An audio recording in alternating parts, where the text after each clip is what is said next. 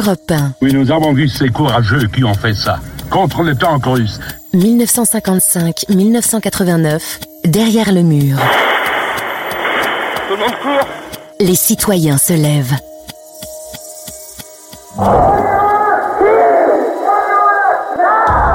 Que voulez-vous? La paix. Quand la voulez-vous? Maintenant, crie ici la rue de Washington au printemps 71. Mais depuis plusieurs années déjà, les manifs pacifiques se multiplient. C'est de l'intérieur que monte la contestation. De citoyens qui n'acceptent plus le statu quo, le rejet de la guerre au Vietnam vire au mouvement social. 200 000 personnes, aux premières estimations de la police, participent à cette marche entre la Maison Blanche et le siège du Congrès. L'atmosphère est bon enfant. On y vient avec euh, des pancartes, certes, Nixon, Agnew, Mitchell, Triumvirat Line. J'ai perdu mon fils au Vietnam. Pourquoi? Pour quelle Amérique?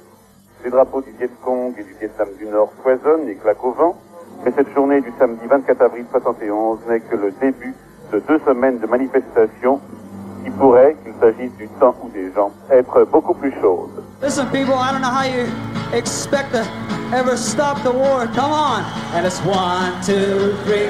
What are we fighting for? Don't ask me, I don't give a damn. The next stop is Vietnam. L'opposition à la guerre du Vietnam essaime jusqu'en Europe. À l'ouest, elle participe de la révolte d'une jeunesse plutôt de gauche. L'année 1968 est particulièrement riche en cortèges. En Allemagne, ce bouillonnement est attisé par l'attentat contre un leader étudiant marxiste, Rudi Dutschke. L'Allemagne fédérale s'apprête à vivre ce soir une nouvelle nuit mouvementée. Interrompue quelques heures en début de matinée, les manifestations d'étudiants ont repris en effet cet après-midi dans les principales villes d'Allemagne, où elles coïncident d'ailleurs avec les traditionnelles marches de la paix de Pâques, autant de manifestants qui protestent tout à la fois contre l'assassinat du pasteur Luther King, la tentative d'assassinat contre Rudi Dutschke, la guerre au Vietnam, etc. La pagaille à l'ouest et l'inquiétude à l'est du rideau de fer. Un réformateur est arrivé à la tête du Parti communiste tchécoslovaque et voilà qu'Alexander Dubček, c'est son nom, introduit le socialisme à visage humain. C'est le printemps de Prague. On parle liberté de la presse, liberté de circulation, démocratisation. Et Moscou commence à tiquer, explique sur Europe 1 Philippe Tussinge. Les soviétiques, très visiblement, ont dit en tchèque qu'ils étaient inquiets de la situation et de ces des développements de la démocratisation. Euh, en particulier, il semble qu'ils ont élevé des objections contre certains projets euh, qui ont évolué récemment en Tchécoslovaquie en ce qui concerne la vie intérieure, notamment la convocation d'un congrès extraordinaire du parti. Le congrès procédera à des élections, donc éliminera euh, tous les membres euh, conservateurs du parti qui ont encore une voix dans les délibérations et qui seraient environ 40. Ça va trop loin pour Moscou, qui veut imposer la normalisation en Tchécoslovaquie. Alors, dans la nuit du 20 au 21 août, les soviétiques envoient les blindés. 400 000 soldats et plus de 6 000 chars des pays du pacte de Varsovie prennent position en quelques heures. Les premiers qui racontent sont des touristes, tout juste sortis du pays, et que l'envoyé spécial d'Europe 1, Gilles Schneider, rencontre à Vienne. On a vu beaucoup de tanks, de tanks hongrois, je suppose.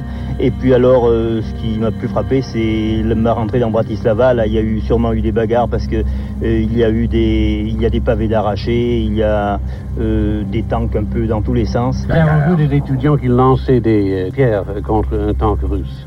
Oui, nous avons vu ces courageux qui ont fait ça. Contre le tank russe. Il a, il a, fait, il a fait tourner sa, son... Comment ça s'appelle Oui, oui, oui. c'est ça. Pour effrayer les gens.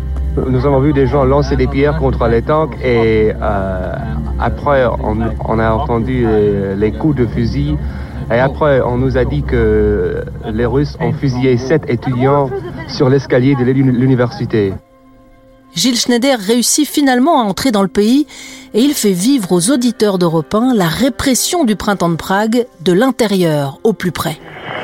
Une manifestation commence. Ici, les chars russes prennent position sur la place Jean-Tesla. Je suis obligé de cacher mon magnétophone sous un imperméable. C'est peut-être pour ça que le son n'est pas excellent. Je ne peux pas faire autrement. Il y a 50 mètres de moi, des soldats russes Les soldats russes sont à 50 mètres, qui apparaissent, une mitraillette au point. mitraillette au point. Il va y avoir quelque chose qui brûle. Je ne peux pas y aller car les Russes sont à 20 mètres de moi maintenant. Ça tire dans sa direction. Tout le monde court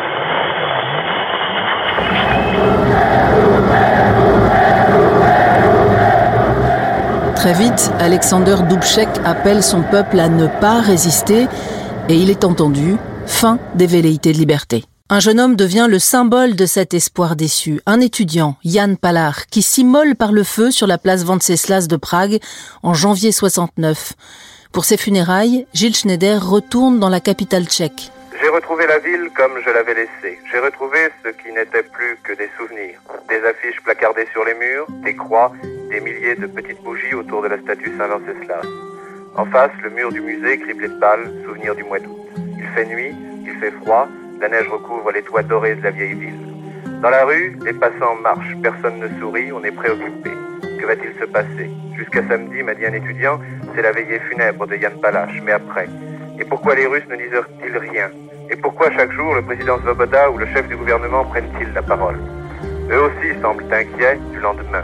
Ils demandent au pays de leur faire encore confiance. Sinon, disent les dirigeants, il n'y aura non seulement plus de libéralisation, mais plus de liberté tout court.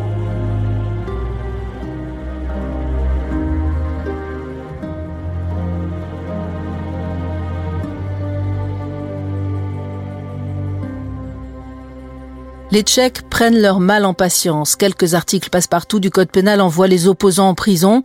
Et très vite, la répression du printemps de Prague est officiellement racontée comme une libération. La journaliste qui décrypte la voix de Moscou sur Europe 1, c'est Claudine Canetti, Prague, août 1971. Trois ans, en effet, ont suffi pour réécrire l'histoire. Si les troupes du pacte de Varsovie sont entrées en Tchécoslovaquie le 21 août 1968, c'est pour répondre à l'appel de milliers de citoyens tchécoslovaques qui les suppliaient de venir à leur secours et de sauver le socialisme et leur pays. Cette version officielle est celle enseignée désormais à tous les écoliers tchécoslovaques et bientôt, l'an prochain peut-être, on fêtera le 21 août comme on fête le 9 mai, c'est-à-dire comme l'anniversaire d'une des nombreuses libérations de la Tchécoslovaquie par l'Union soviétique.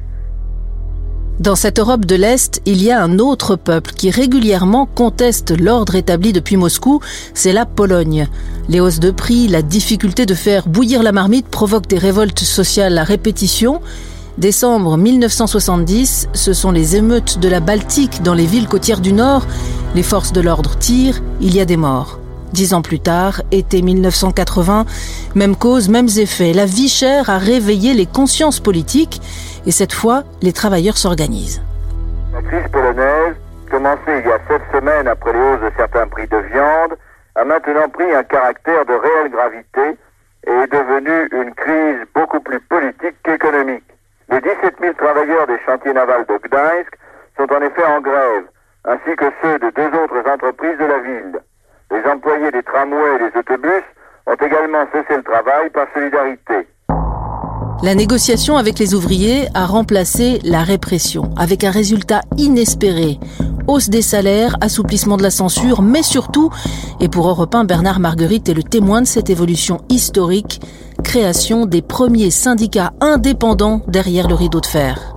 Les négociations elles-mêmes entre les travailleurs et le pouvoir menées avec sagesse et modération par les deux parties, sont sans exemple dans aucun pays socialiste. D'autre part, les réformes annoncées vont aller très loin. Même s'il reste une seule centrale syndicale, les travailleurs posséderont désormais des organisations syndicales autogérées jouissant d'une large autonomie. Pour la première fois dans un État communiste, une véritable démocratie ouvrière voit le jour.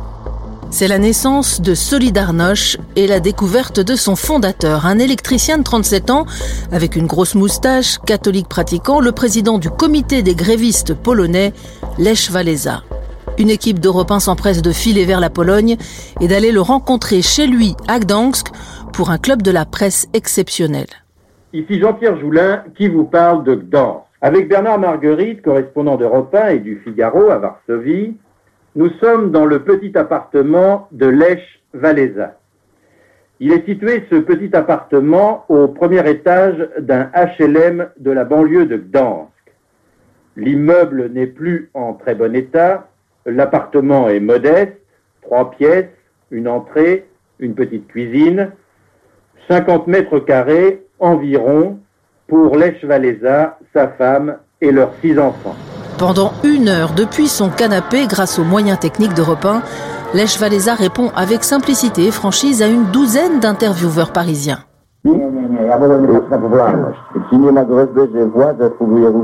Quelle popularité, n'exagérons rien. Euh, D'ailleurs, on m'a fait de multiples propositions pour que je cesse mes activités. Des villas, des voitures, de l'argent, tout. J'ai toujours refusé. Grâce à la foi.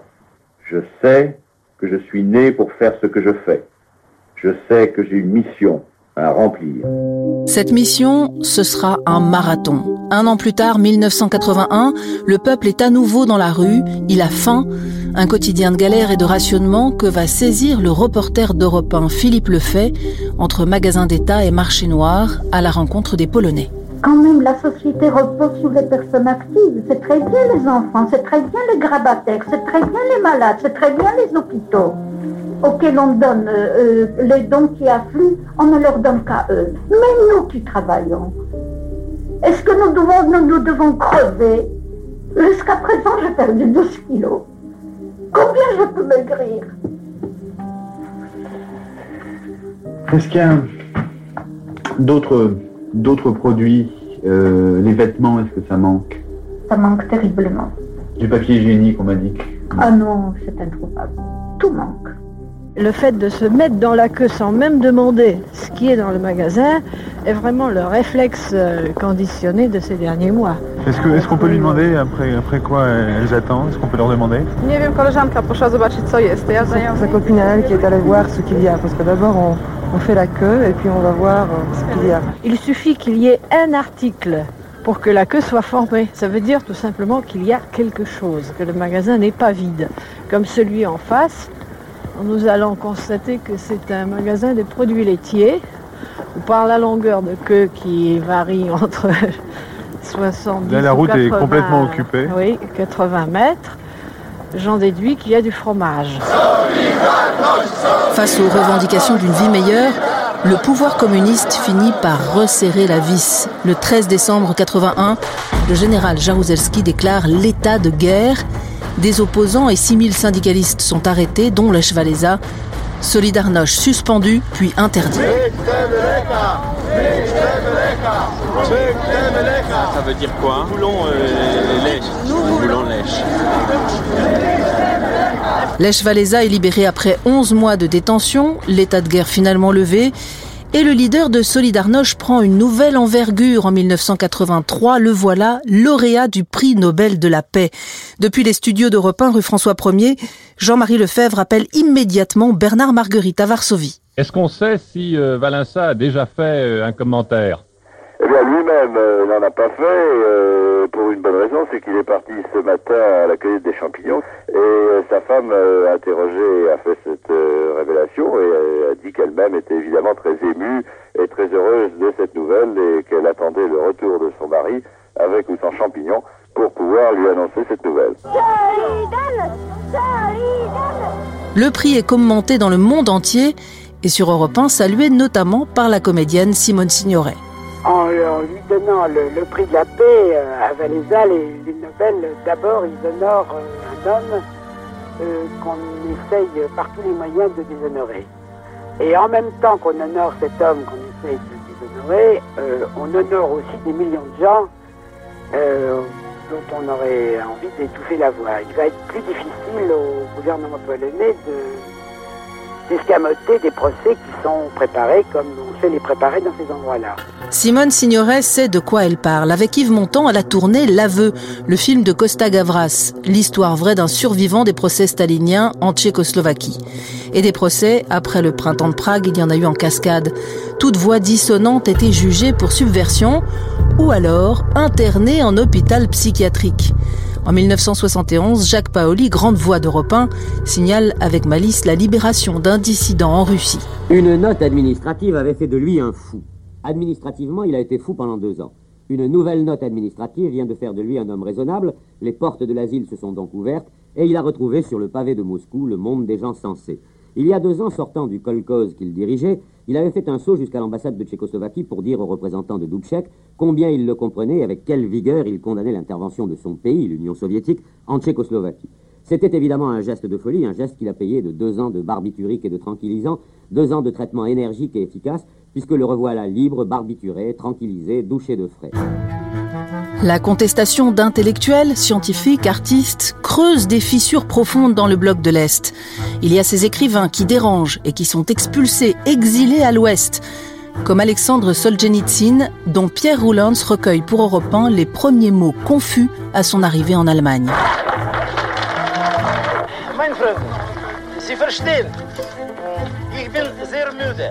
Mes amis, dit-il, comprenez-moi. Je suis très fatigué, je me fais du souci pour ma famille, je dois téléphoner à Moscou. Ce matin encore, j'étais en prison. Comprenez ma situation. Il m'est impossible de répondre à vos questions et d'ironiser. J'en ai déjà d'ailleurs trop dit dans ma patrie. Et de conclure, laissez-moi m'habituer à ma nouvelle vie. Comprenez ma situation. Les détails de l'arrestation de l'écrivain russe dissident, les méthodes de Moscou, c'est son éditeur qui les décrit. Il a été arrêté comme on arrête normalement, si vous voulez, n'importe quel euh, ennemi politique. Alors il a été dévêtu de toutes ses affaires. Euh, on devait le juger pour haute trahison. Et une autre décision est intervenue dans la matinée. À ce moment-là, on lui a notifié sa déchéance et l'expulsion. Il ne savait pas du tout où il allait. Même dans l'avion, où il, a été escorté jusqu'à Francfort par huit policiers qui ne lui, ont pas dit où, il se rendait. Il ne savait pas du tout. Alors d'après le soleil, il a compris que c'était plutôt vers l'ouest que le nord. Il a pensé à l'Autriche. Et puis c'est en arrivant simplement à Francfort. À ce moment, ils l'ont poussé hors de l'avion. Ils lui ont dit allez-y et on vous donne 500 marques allemands pour, pour que vous vous débrouillez tout seul. Face aux procès politiques, aux répressions, Poznan 53, Budapest 56, Prague 68, des intellectuels et artistes de gauche prennent publiquement leur distance, quitte à fâcher leurs amis communistes. Yves Montand notamment s'en expliquera plusieurs fois sur Europe 1, notamment au micro d'Ivan Levaille, ici en 1976. Il y a encore aujourd'hui en Tchécoslovaquie le mouchardage institutionnalisé. Vous savez ce que ça veut dire? Vous savez ce que ça veut dire des, hôpitaux psychiatriques? Des hôpitaux psychiatriques où il y a des centaines de gens emprisonnés, où certains malades sont... On en arrive à des gens en parfaite bonne santé, en arrive à manger leur propre excrément. Je ne sais pas si on réalise. Et on a l'air d'expliquer que ce genre de choses qui ont pu se passer dans les années 50-51, ce sont des choses, évidemment, que nous condamnons, qui est une forme qu'il faut condamner, et on essaie d'aller de l'avant parce que ce sont des choses que nous espérons, si nous restons vigilants, ne se renouvelleront pas. Je n'en suis pas si sûr.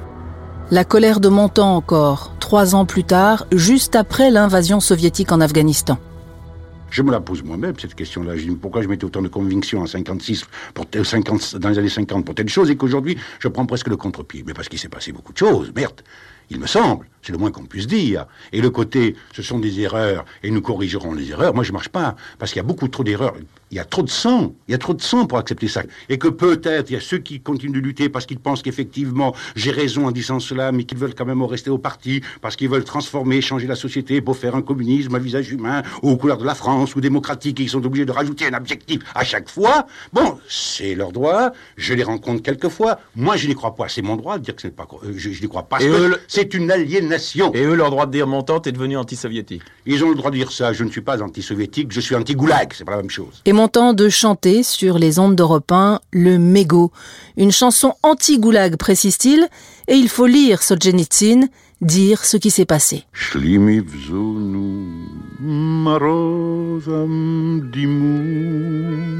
А я заметил курочек красный помалой, рванулся из строя к нему.